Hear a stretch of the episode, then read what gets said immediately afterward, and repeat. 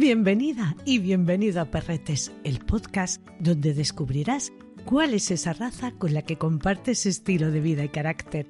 Soy Toñi Martínez, una enamorada de los perretes. Cada raza tiene unas necesidades físicas, emocionales y, por supuesto, nutricionales. ¿Qué le doy de comer a mi perrete? Es una de las preguntas más frecuentes que todo el mundo se hace. Nos preocupa su salud y bienestar. Esa misma inquietud es la que hace que Ownat, la nueva marca de alimentación para perretes y gaturris, elabore sus recetas con carnes y pescados frescos y con los mejores ingredientes naturales de sus proveedores propios y locales. La variedad más amplia de alimentación natural de alta gama, adaptada a todas las necesidades, completa y equilibrada. Los cocineros de Ownat se encargan de poner todo el cariño en la comida que preparan, incluyendo en todas sus recetas carnes y pescados frescos e ingredientes como manzanas, plantas aromáticas, aceite de salmón y algas, sin colorantes, ni conservantes ni aditivos artificiales. Son conscientes de que la alimentación es la base de su salud y bienestar y de que sólo así nuestros compañeros vivirán sanos y felices. Descubre Ownat, pásate por su web o wnat.com para ver todo su catálogo. También lo encontrarás en clínicas veterinarias o en tu comercio especializado más cercano. Bien es cierto que los perretes utilizan su mirada para comunicarse. Aunque parezca mentira, si los observas, verás que cada raza lo hace de una manera distinta, mostrándonos sus inquietudes, necesidades, alegrías o tristezas, e incluso su amor. Pero hay una raza con una mirada especial, hipnótica. Hoy te hablaré del Border Collie.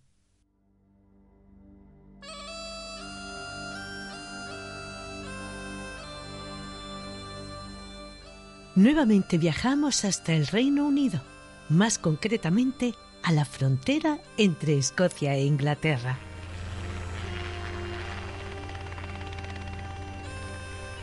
Los romanos extenderían el pastoreo y el cuidado de los rebaños por estos territorios, haciéndose acompañar por perretes con grandes cualidades para que les ayudaran en estas tareas. Eran grandes y pesados.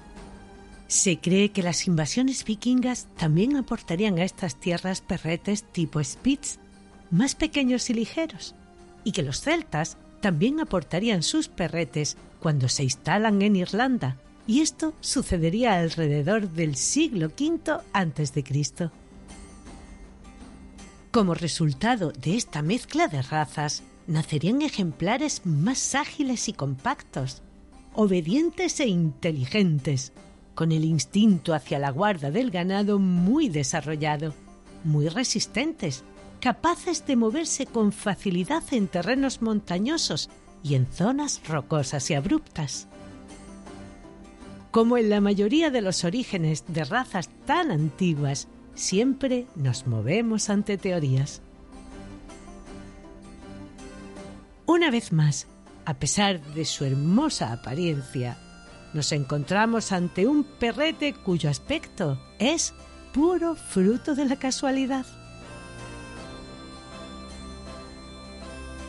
Se sabe que al igual que al Raf Collie y algunas otras razas, fueron llevados hasta el castillo de Balmoral, donde la reina Victoria, que sentía debilidad por los perretes, se quedaría enamorada y maravillada al verlos e incluso se haría retratar con uno de su propiedad, fomentando así el gusto entre las clases nobles.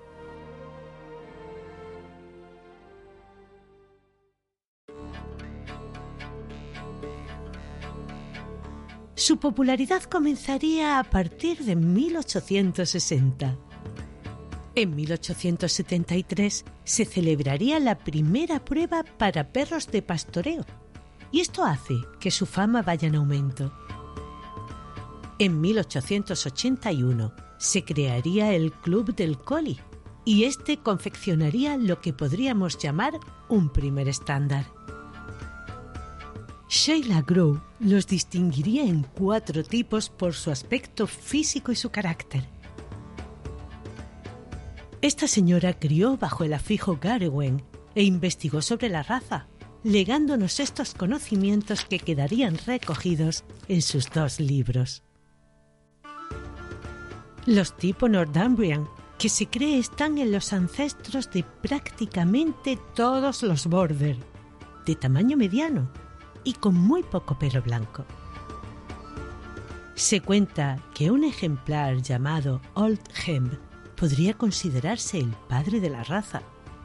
Se dice que fue el resultado del cruce entre un perro pastor local con una hembra lebrel, pero la realidad es que era hijo de una perra negra con una mirada muy profunda, de carácter algo desconfiado, y un perro tricolor que aunque carecía de esa mirada fuerte, tenía un carácter más confiado y amable.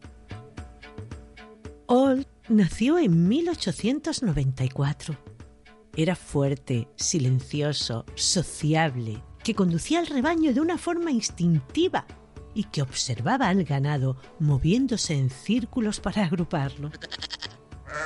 Se hizo tan conocido que muchos pastores quisieron utilizarlo como reproductor. Parece ser que dejó una descendencia de más de 200 ejemplares los tipo Winston Cap, algo más grandes, con la cabeza más cuadrada, pelo áspero y un color blanco en el collar y patas.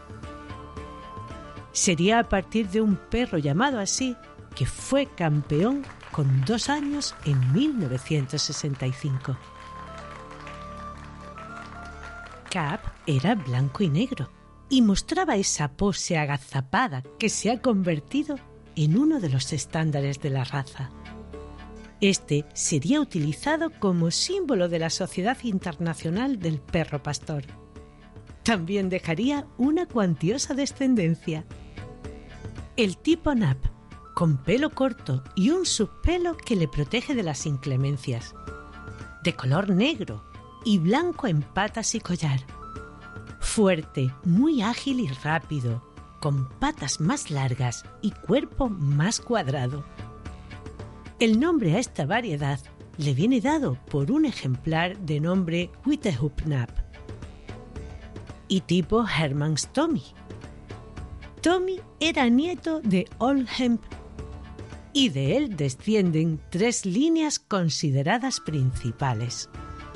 De tamaño mediano con bastante hueso, de carácter fuerte, muy equilibrado y agradable.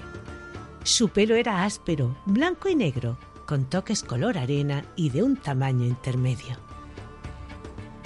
En 1906 se crearía la Sociedad Internacional del Perro Pastor y se comenzaría a hacer un registro de los participantes en competiciones de pastoreo que esta misma sociedad organizaba. Se tenía en cuenta sus habilidades en la conducción de rebaños, la resistencia y la facilidad para moverse en distintos terrenos. Sería el secretario de esta, el señor Reid, quien registraría en 1915 con el nombre de Border Collie a los perretes cuyo tipo o apariencia y habilidades se correspondían con las anotaciones que iba tomando en los concursos. Parece ser que este señor al existir ya dos razas collie, el Rough Collie o Collie de pelo áspero y el Smooth Collie o Collie de pelo corto, decidió llamarle por aquello que le distinguía y que le venía dado por su lugar de nacimiento, llamándole así Border Collie, Collie de la frontera, aunque también se dice que lo hizo en homenaje a Old Hemp. Hay quien dice que el término collie proviene del gaélico y que su significado es útil, pero yo esto no lo tengo muy claro. Como te contaba en el capítulo del RAF, raza que pertenece también a la familia Collie, puede que se les llamase así por el tipo de ovejas que cuidaban y a las que se les conocía por este nombre. En 1976, el Kennel Club de Inglaterra reconoció la raza y esto posibilitó que pudieran participar en exposiciones de morfología, las conocidas como exposiciones de belleza. En junio de 1897 sería la Federación Cinológica Internacional la que la reconoce y publica su estándar oficial, encuadrándola en el grupo 1, perros de pastor y boyeros, excepto boyeros suizos, en la sección perros de pastor. Esta raza está sometida a pruebas de trabajo.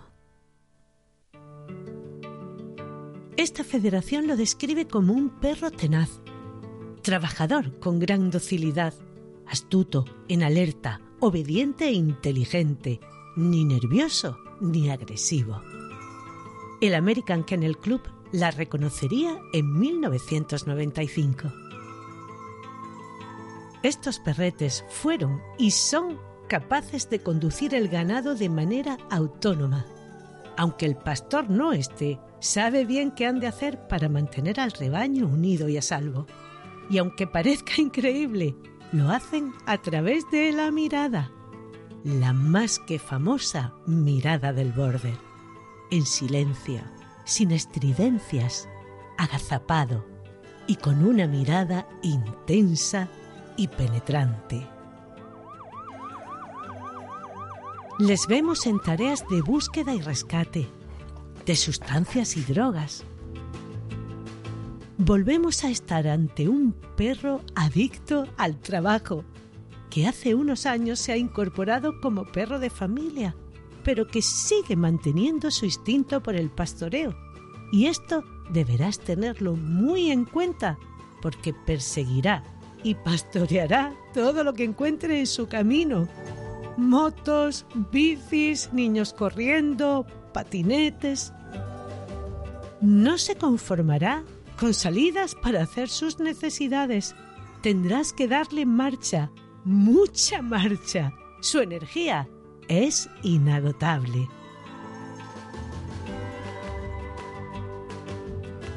Un border que no tiene sus necesidades de ejercicio y de estímulo mental cubiertas se volverá destrozón, ladrador, hiperactivo e incluso ansioso. Será tremendamente infeliz. Necesitan actividad y te necesitan a ti. Aprenden con muchísima facilidad porque eso forma parte de su alegría de vivir. Saben razonar y tomar decisiones para solucionar cualquier situación que se le pueda presentar y será capaz de diferenciar más de 200 palabras. Observarás que no te apartará la mirada porque quiere que sepas en todo momento que está completamente entregado a aquello que estáis haciendo y que con tan solo un gesto ya le basta. No solo destacan en el pastoreo, sino que también lo hacen en deportes como la obediencia y el agility. En ambas disciplinas deportivas les veremos competir con magníficos resultados. Aprenderá todos los trucos y habilidades que tú seas y quieras capaz de enseñar. Sus ganas de trabajar junto a su fantástica memoria y su alta capacidad para concentrarse en algo hará que haga las cosas más increíbles que puedas imaginar, pero tanto para bueno como para malo. La perrita de una amiga mía observaba cada día a su dueña. Al ducharse veía que dejaba la ropa sucia en el suelo y que después la recogía y la llevaba al cesto de la ropa sucia. Un día, su sorpresa fue ver cómo Noah, que así se llamaba, iba agarrando una prenda detrás de otra y las depositaba en el cesto. Pero esta misma capacidad les hace encontrar el modo de escaparse de cualquier parte y en ocasiones incluso volverse obsesivos. Como la mayoría de los perretes, deberás ser firme, porque el border en particular es independiente y algo testarudo. Considerada una de las razas más inteligentes, como a todo perrete debemos enseñarle y socializarle desde muy chiquitín para que sepa comportarse en sociedad y orientar esas cosillas que en el día a día pueden resultar molestas. Recuerda, no vienen programados de fábrica. David García Suárez, juez internacional de trabajo deportivo e instructor de la Escuela Canina Kerkus, nos cuenta cómo hacerlo de la manera más adecuada. El Border Collie es una raza muy rica, es decir, que hay pues mucha variedad dentro de la propia raza y además pues dentro de lo que a nosotros nos apasiona, ¿no? Pues la selección funcional y la selección para deportes, pues tenemos muchos estilos de Border Collie. Tenemos desde los perros puramente de pastoreo, perros muy especializados en su selección eh, para hacer obediencia internacional o para hacer agility.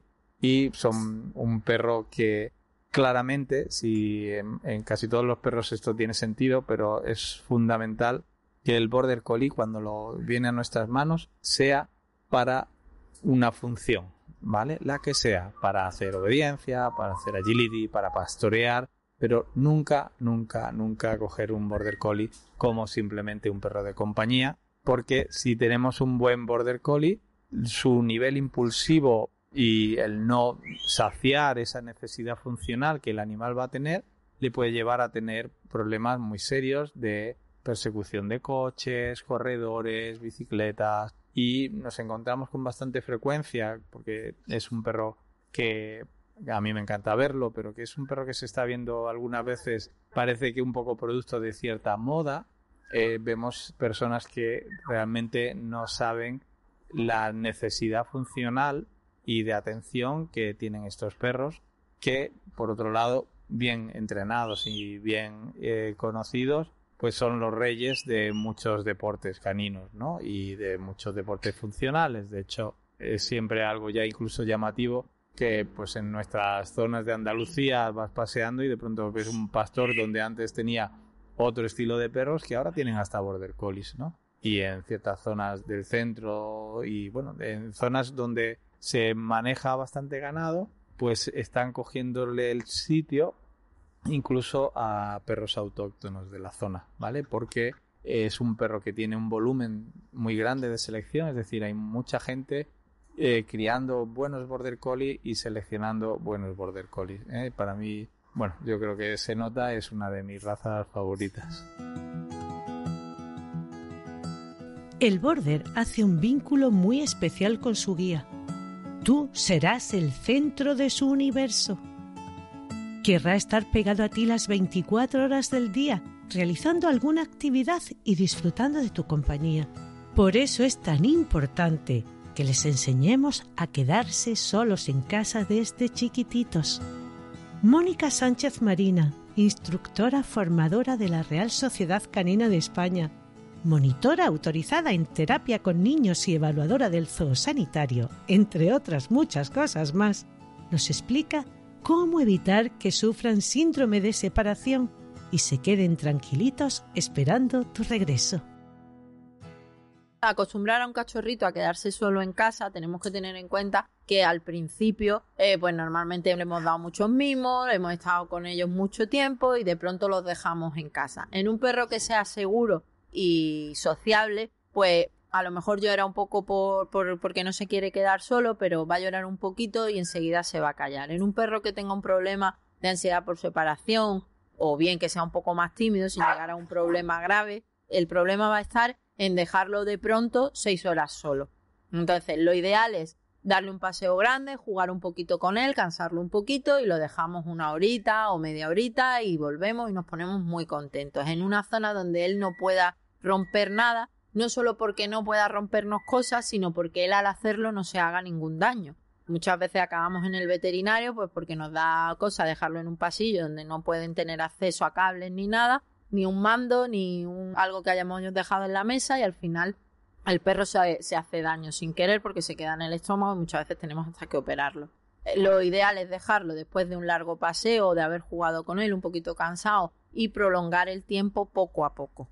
Eso va a hacer que el cachorro, eh, el dejarlo solo no sea un castigo, sino que sea, pues que me quedo tranquilo en casa y si me han dejado aquí es porque estoy muy cómodo y estoy seguro. Poco a poco vamos alargando el tiempo y eso va a hacer que el perro cuando llegamos esté contento y sacarlo a la calle para que no tenga ningún problema de hacerse nada en casa ni de ansiedad por romper. Luego cuando yo llegue yo te atiendo bien y nos lo vamos a pasar bien y mientras tanto pues estás en casa tranquilito. Enseñarlo progresivo y de una forma natural. Tendemos a pensar que si ponemos una caseta sin techo o sin puerta, el perro eh, es más libre y si le ponemos una puerta o le ponemos un techo ya lo tenemos encerrado como un castigo. Si yo le presento eh, la jaulita como su sitio, como un sitio donde está protegido y está tranquilo, no va a tener absolutamente ningún problema. Es más, muchas veces va a sentirse más protegido que si lo dejamos en una terraza muy grande, a la intemperie, donde puede escuchar un petardo o alguien asomarse o un perro atacarme. Y luego además es muy bueno pues para gente como nosotros que nos gusta llevárnoslo a cualquier sitio. Yo me voy a un hotel y mi perro va con su jaulita y me dejan meterlo y yo lo dejo ahí, me voy de visita o me voy de turismo, o me voy de compra y cuando llego otra vez lo saco. O me voy a casa de algún familiar que es una casa nueva una casa rural que ellos se estresan un poco por esos cambios bruscos de, de hogar y lo meto en su jaulita, con lo cual yo le estoy diciendo que este es tu sitio y estás tranquilo, con lo cual muchas veces el perro está mucho mejor. ¿Qué evita la puerta? Pues yo en casa tengo una jaulita y la puerta siempre está abierta que yo estoy. Y él está en su sitio tranquilo. Cuando yo me voy, la puerta se cierra para protegerte a ti y para protegerme a mí, pero sobre todo para protegerte a ti de que puedas dañarte al estresarte o al aburrirte y romperme algo. Y en cuanto llego, pues montamos una fiesta y nos vamos a, la calle y a jugar y a pasarlo bien, que es lo que hacemos juntos. El problema está cuando nosotros decimos que la jaula es un castigo yo te regaño y te meto en la jaula. Ahí sí produzco yo el estrés, pero el problema lo, hago yo porque te castigo dentro de tu sitio. Yo cuando estoy mala o me encuentro mal, yo quiero mi camita calentita, donde estoy en mi cubículo eh, y me siento segura. Lo mismo tengo que hacer con mi perro. Si a mí me castigan en la cama, yo la cama la voy a asociar a algo malo y cuando me meta en la cama pues me voy a sentir mal porque pienso que algo malo he hecho. Si yo al perro le digo que ese es su sitio y jamás te castigo ahí dentro, pues en mi sitio, solo que cuando tú te vas se cierra la puerta. Si yo lo castigo dentro de la jaula, luego cuando me voy y lo dejo dentro de la jaula, es una asociación que he creado yo. En realidad el perro no tiene ningún problema, porque ellos además buscan ese tipo de cubículo para estar protegido y estar tranquilo, con lo cual en realidad una jaulita siempre es una opción muy buena, siempre y cuando se la expliquemos bien. Evidentemente no es una raza para personas sedentarias ni para quienes no tengan experiencia en este tipo de perretes o no estén dispuestos a ir a un centro donde le ayuden a comprender y le enseñen a guiar a este tipo de perretes. Tendrás que llevarle al campo, a correr, hacerle juegos donde busque olores o bien objetos que le hayas escondido. Les gusta tener activos tanto el cuerpo como su mente. Como siempre te digo, un perrete no necesita más espacio que el metro cuadrado que hay a tu alrededor si cubres sus necesidades físicas y afectivas. Un border bien equilibrado será obediente, limpio, fiel, tierno, muy cariñoso, que te entenderá a la perfección, casi que adivinará lo que estás pensando y sabrá cuál es tu estado de ánimo en cada momento. Con los extraños, como la mayoría de los perros pastores, será desconfiado. Ladrará y te avisará cuando perciba cualquier situación fuera de lo que él considere normal. Con los humanitos se comportará de una manera impecable. Su carácter muy juguetón y activo hará que el tiempo que pasen juntos sea pura diversión. Creo que no hay combinación más perfecta que la de un humanito y su perrete. El realizar actividades juntos potenciará la seguridad, confianza, empatía, responsabilidad, capacidad de concentración y coordinación de nuestros peques, por ponerte algunos ejemplos de sus beneficios. Hay muchos centros deportivos donde podrás llevarles. Uno de mis cachorretes se fue con una maravillosa familia a la que le hice esta misma recomendación y afortunadamente me hicieron caso. Los dos pequeños están haciendo agility con Ami, que así le llaman, e incluso participan en competiciones. Con otros animales su comportamiento es fantástico. No te causará el más mínimo problema. Convivirá con otros de su especie, con gatos o con lo que quiera que sean. Según su estándar, a primera vista, observamos un perrete atlético, bien musculado, de movimiento suave y elástico, libre e infatigable, que levanta lo mínimo los pies del suelo, mostrando así su cautela. De ojos ovalados y bien separados de color marrón, aunque los blue o merle, o azules como también podemos llamarle, pueden tener uno o ambos ojos azules, o una parte de ellos. Con una expresión dulce, en alerta, despierta e inteligente. Sus orejas son de tamaño mediano, colocadas bien separadas y pueden estar erectas o semierectas. Su nariz es negra en la totalidad de los colores, con excepción de los marrones o chocolate que puede ser también marrón y los blue, que puede ser de color pizarra. Un cuello bien musculado, fuerte y largo. La cola moderadamente larga, de inserción baja, con abundante pelo y la punta un poquito arqueada. Hay dos variedades de pelo, moderadamente largo y corto. Tanto en uno como en otro, la parte interna tiene un subpelo denso y suave que le protege tanto del frío como el calor, y la exterior es densa con una textura media. Los de pelo más largo, la abundancia del pelo forma melenas y flecos en la parte posterior de las patas delanteras y hasta el corvejón en las traseras. En la cara, orejas y parte anterior de las patas será corto y liso. Podemos verlos en distintos colores. Su estándar admite una amplia gama, aunque lo más frecuente es que les veamos en blanco y negro, tricolores, chocolates, arenas, rojo australiano y blue merle o azul. El blanco nunca debe ser el color predominante, y tendremos que tener cuidado de que no sean doble merle o albinos, ya que como en el Raf lo más probable es que sean sordos, ciegos de nacimiento y propensos a padecer cáncer de piel. En el pecho, las patas y punta de la cola pueden tener color blanco. También puede aparecer en el collar y en la cara tienen tendencia a perder pelo y lo harán de manera más intensa dos veces al año. Así que deberás cepillarlos una vez en semana y a los de pelo más largo asegurarte que no se le hagan nudos ni enredos. Un buen cepillo, un peine y un acondicionador para que tanto la piel como el pelo estén bien hidratados, no se les quiebre ni les des tirones. Cuando vuelvas del campo, retira todo lo que se le haya podido pegar. Báñale con un champú de hidratación intensa y con un pH 7 similar al de su piel. Una piel que no está bien hidratada producirá picores y estará que se rasque, con lo que tirará más pelo. Cuanto más hidratado esté, menos pelo soltará evitarás problemas como la dermatitis y tendrá un aspecto lustroso y brillante. En época de muda, báñalo con más frecuencia, siempre con agua calentita para que el pelo muerto se suelte. Después del aclarado, ponle un hidratante ligero y sécalo bien.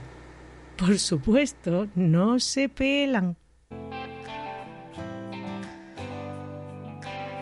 Como todo ser vivo, pueden tener sus padecimientos. Sufrir displasia de cadera y codo, atrofia progresiva de retina, anomalía del ojo del coli, epilepsia, hipotiroidismo y mielopatía degenerativa. En otros capítulos ya te he hablado de en qué consisten y las posibles consecuencias. También la mutación genética del MDR1, que produce una sensibilidad a algunos medicamentos, está en esta raza síndrome de Raye, que produce trastorno en el desarrollo de los dientes, un desgaste excesivo. El color se vuelve marrón y tendrá inflamación en las encías. Neuropatía sensorial. Los síntomas se comienzan a manifestar entre los 5 y 7 meses. Consiste en una pérdida de coordinación, lasitud articular, falta de capacidad para percibir el dolor.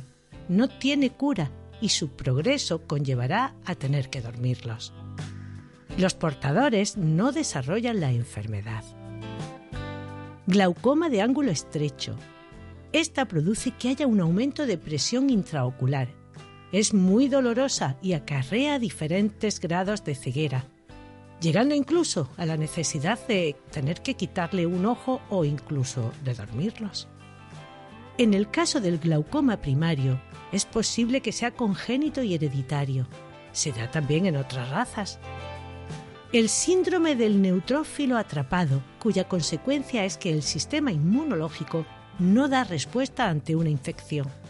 Se hace visible entre las dos y seis semanas de vida, llegando a fallecer antes de cumplir los seis meses de vida.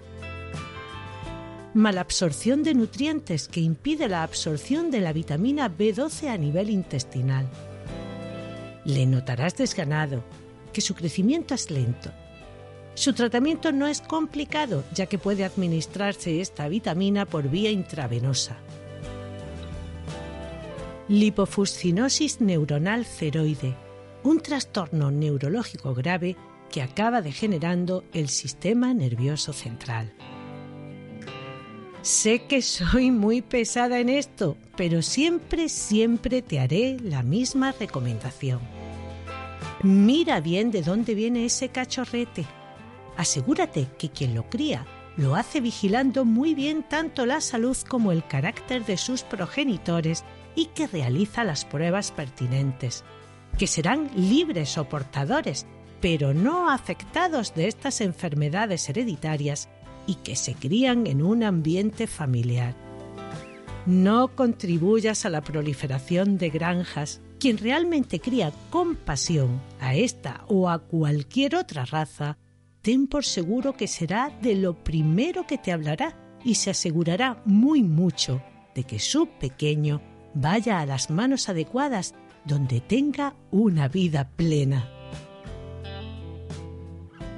Si ya tienes un border pero no sabes si puede padecer alguno de estos trastornos, hay bastantes laboratorios que con pruebas muy sencillas de obtener te darán un resultado fiable. Como todas las razas activas, nuestro border necesitará una alimentación rica en proteínas, carbohidratos de buena calidad y fácil asimilación, aportes de condoprotectores y omega 3 y sobre todo en las épocas de muda. Al igual que el Raf y otras razas, son delicados de estómago y propensos a diarreas. Ve al capítulo 1, donde encontrarás más recomendaciones para alimentarlo de una manera correcta. No escatimes nunca en una buena alimentación. Te lo ahorrarás en veterinario. La media de vida de estos inteligentes perretes estará en torno a los 15 años. El peso y la altura están establecidos en su estándar, siendo la ideal en los machos 53 centímetros y algo menos en las hembras, con un peso entre los 13 y 20 kilos. Rafael Fernández de Zafra, nuestro apasionado por el mundo de los perretes, abogado, defensor a ultranza de las cualidades innatas de las razas, nos cuenta esas otras historias que no se recogen en los libros.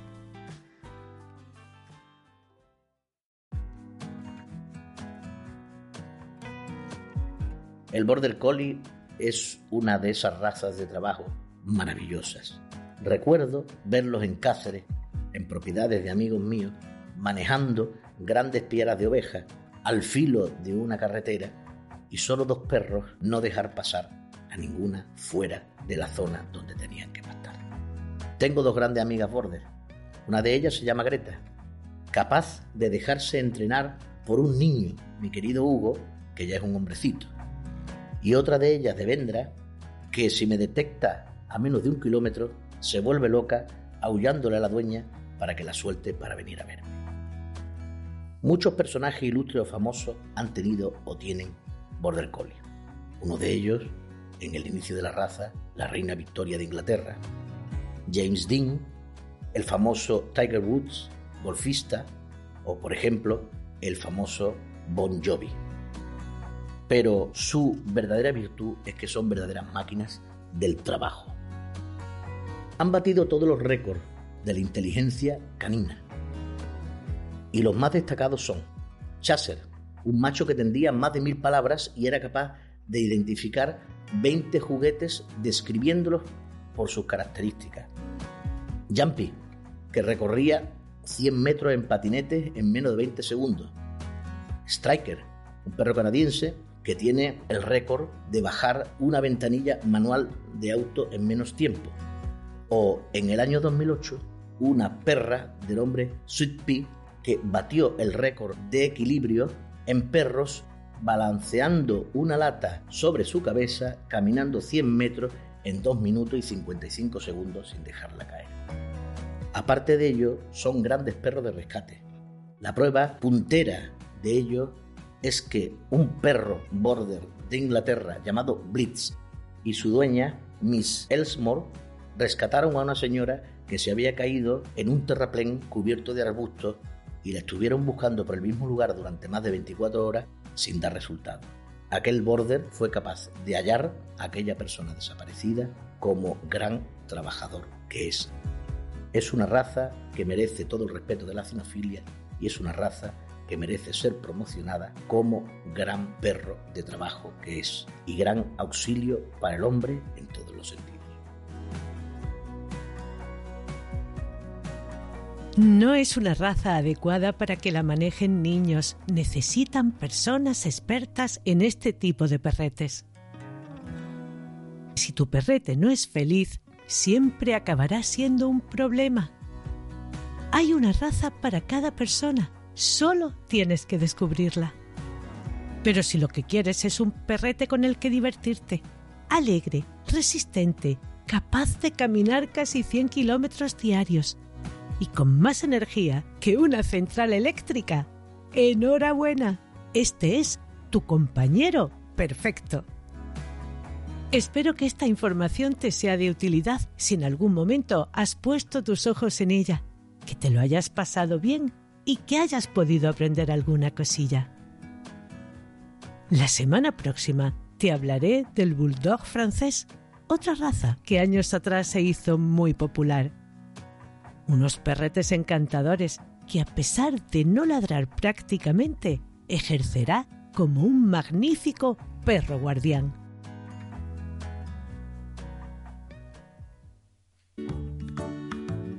Has escuchado Perretes, un podcast de Toñi Martínez con la colaboración de Mónica Sánchez Marina, Rafael Fernández de Zafra y David García Suárez. Pablo Cruz hizo la supervisión mi agradecimiento a María Santonja, Francis Arrabal y Pablo Cruz por animarme a llevar a cabo este proyecto. Escucha Perretes en cualquier reproductor de podcast. Si te ha gustado, déjame una reseña, compártelo en tus redes sociales y recomiéndame a tus amistades. Gracias por escucharme.